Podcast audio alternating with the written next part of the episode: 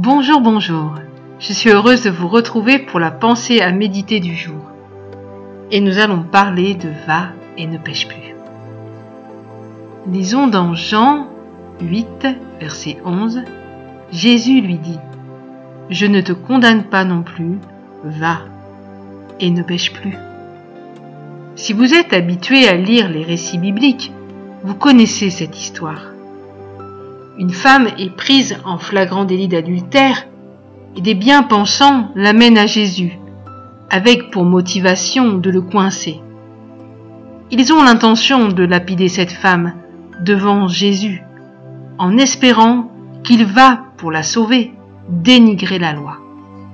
Vous connaissez probablement la suite. Jésus va les mettre en face de leur propre culpabilité, et ceux-ci vont se retirer sans toucher un seul cheveu de cette femme. Un happy end qui nous encourage à croire que le pardon de Dieu est pour chacun.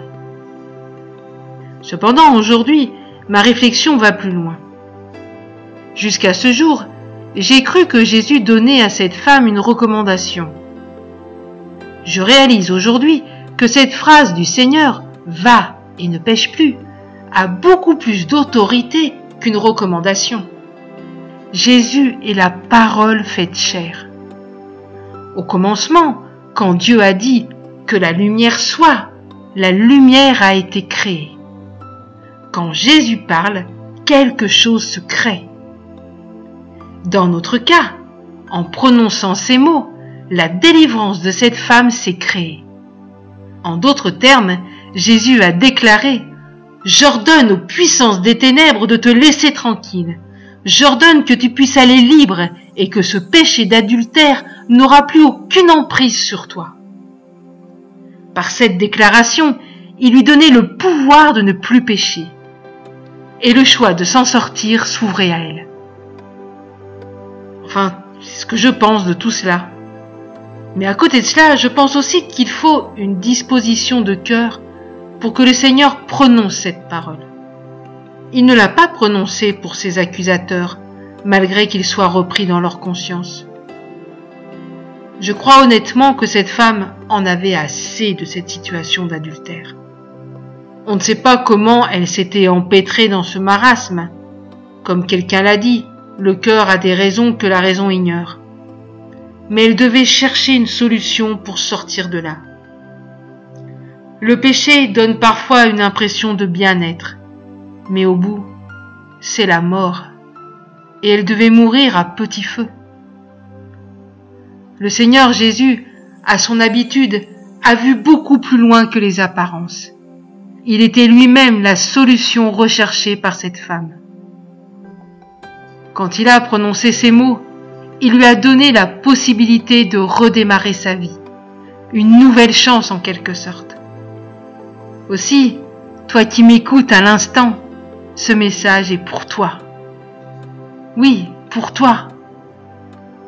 Peut-être que tu t'es embourbé dans des situations qui te pèsent, qui provoquent de la honte, qui te tirent vers le bas un peu plus chaque jour. Viens au pied de Jésus et demande-lui maintenant de prononcer cette parole libératrice sur ta vie. Il n'est jamais trop tard, tu m'entends jamais trop tard, si ton cœur est repentant. Et je voudrais prier pour toi. Avec mon époux, Claudie, nous voulons prier pour toi. Nous prions Seigneur pour que cette personne maintenant soit relevée par toi. Seigneur, nous te demandons de prononcer une parole sur cette femme, sur cet homme, afin qu'il soit libéré, libre du péché qui l'accable, libre de ces liens qui le retiennent ou qui la retiennent captive qu'il puisse marcher, qu'elle puisse marcher en nouveauté de vie. Nous prions, Seigneur, que cette personne maintenant puisse, par ta parole, se relever, Seigneur, et marcher en nouveauté de vie. Merci, Seigneur, de ce que tu fais dans le cœur, dans la vie de cette personne. Merci parce que tu es Dieu, Seigneur. Tu ne juges pas, Seigneur, mais par ton amour, par ton sang versé à la croix, Seigneur, par ton œuvre accomplie, tu nous donnes la possibilité et la capacité de marcher comme des hommes et des femmes libres de tout péché. Merci Jésus. Je vous souhaite les amis une excellente journée. N'hésitez pas à nous écrire sur www.mfpg.be à la rubrique Nous écrire et nous ne manquerons pas de vous répondre. Soyez bénis. À très bientôt. Au revoir.